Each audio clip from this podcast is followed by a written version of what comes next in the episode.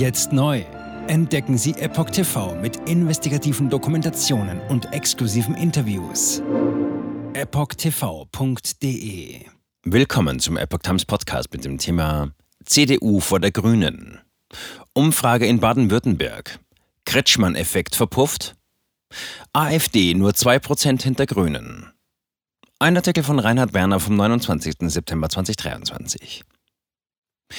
Die Zeit der grünen Dominanz in Baden-Württemberg scheint zu Ende zu gehen. Die Partei von Ministerpräsident Kretschmann käme Umfragen zufolge nur noch auf 22 Prozent.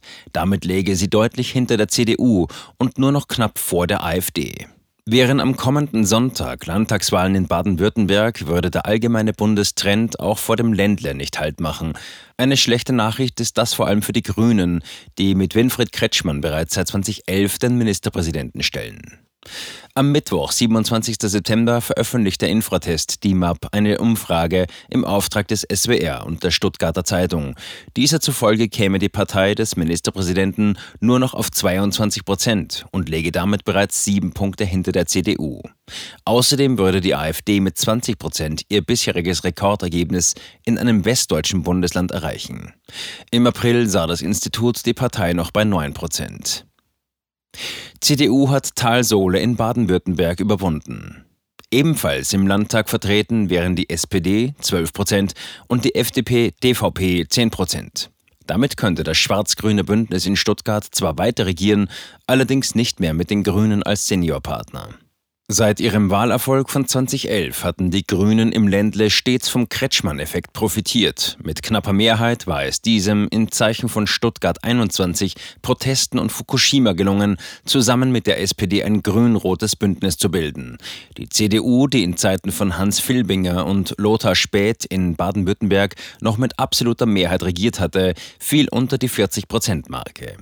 Wähler attestierten ihr in der Ära Mappus Selbstherrlichkeit, vor allem im Zusammenhang mit dem umstrittenen Bahnhofsprojekt Stuttgart 21 und dem Erwerb der ENBW durch das Land. Dazu verlor die CDU in den Großstädten gegenüber den Grünen an Terrain. Als die AfD die Union auch in den ländlichen Gebieten von rechts zusetzte, stürzte diese in den 20-Prozent-Bereich ab.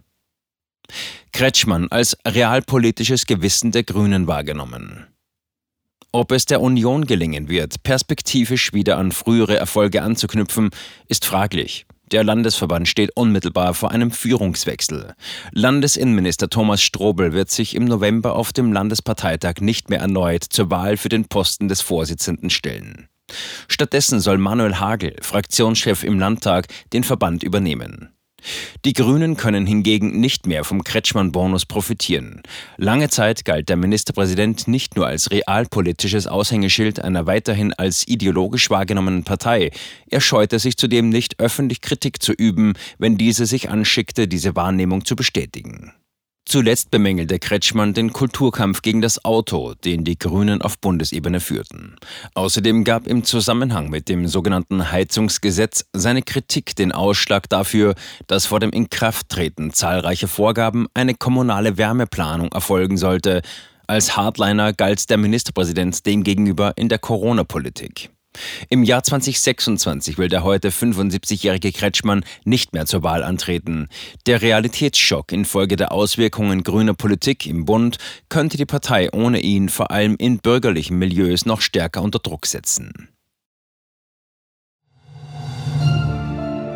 Jetzt neu auf Epoch TV. Impfgeschichten, die Ihnen nie erzählt wurden. Eine eindringliche und aufschlussreiche Dokumentation deren Trailer YouTube nach drei Minuten entfernt hat. Schauen Sie für nur kurze Zeit die gesamte Doku kostenfrei. Jetzt auf epochtv.de. Ich war geimpft worden. Ich begann unkontrolliert zu zittern. Er verstarb 33 Tage später. Ich kann meinen Kopf nicht aufrecht halten. Dann brach ich zusammen, ganz plötzlich. Vom Start weg haben wir nicht die Bedingungen erreicht, die normalerweise erreicht werden müssen. Es handelt sich um eine Tragödie von beispiellosem Ausmaß. Aber die Bundesregierung und Behörden tun so, als sei alles in bester Ordnung. Wir suchten ein nahegelegenes Krankenhaus auf. Sie behandelten sie, als sei sie verrückt. Ich sehe das als einen ernsten Kampf, den Zusammenbruch der bürokratischen Strukturen zu korrigieren. Ich glaube, viele Menschen wissen auch gar nicht, dass sie einen Impfschaden haben. Umfassende Datensätze, die zeigen, dass wir einen Anstieg der Fehlgeburten um nahezu 300 Prozent. Ausgehend von ihren eigenen Daten hätte Pfizer 2021 vom Markt genommen werden müssen. 300 Prozent bei Krebserkrankungen. Acht Seiten lang Krankheiten, die direkt mit dem Impfstoff in Verbindung gebracht werden. Eine Reihe diverser unerklärter Symptome. Und sie nahmen um mehr als 1000 Prozent zu. Mehr als 1000. Der Arzt weiß nicht, um was es sich handelt und wie er es behandeln soll. Es ist der Hammer, was die für Psychospielchen mit einem spielen. Sie tut nur so, das sind Falschinformationen. Praktisch keine Hoffnung auf Gerechtigkeit. Erkennt man es nicht, sieht man nicht die Notwendigkeit. Insofern war es ziemlich offensichtlich und das Krankenhaus wusste, dass etwas im Gange war. With every vaccinated person. In other words, you become a dead end to the virus. Vaccinated people do not carry the virus, don't get sick. Wie hätte ich ahnen sollen, dass es das letzte Gespräch mit meinem Sohn sein würde? Sie wissen bis ins kleinste Detail, was da vor sich geht. All das kennen sie. Und dennoch eilt niemand der Wahrheit zu Hilfe. Die verborgene Krise. Impfgeschichten, die Ihnen nie erzählt wurden. Eine Originaldokumentation von Epoch Times. Jetzt kostenfrei auf verborgenekrise.de ansehen.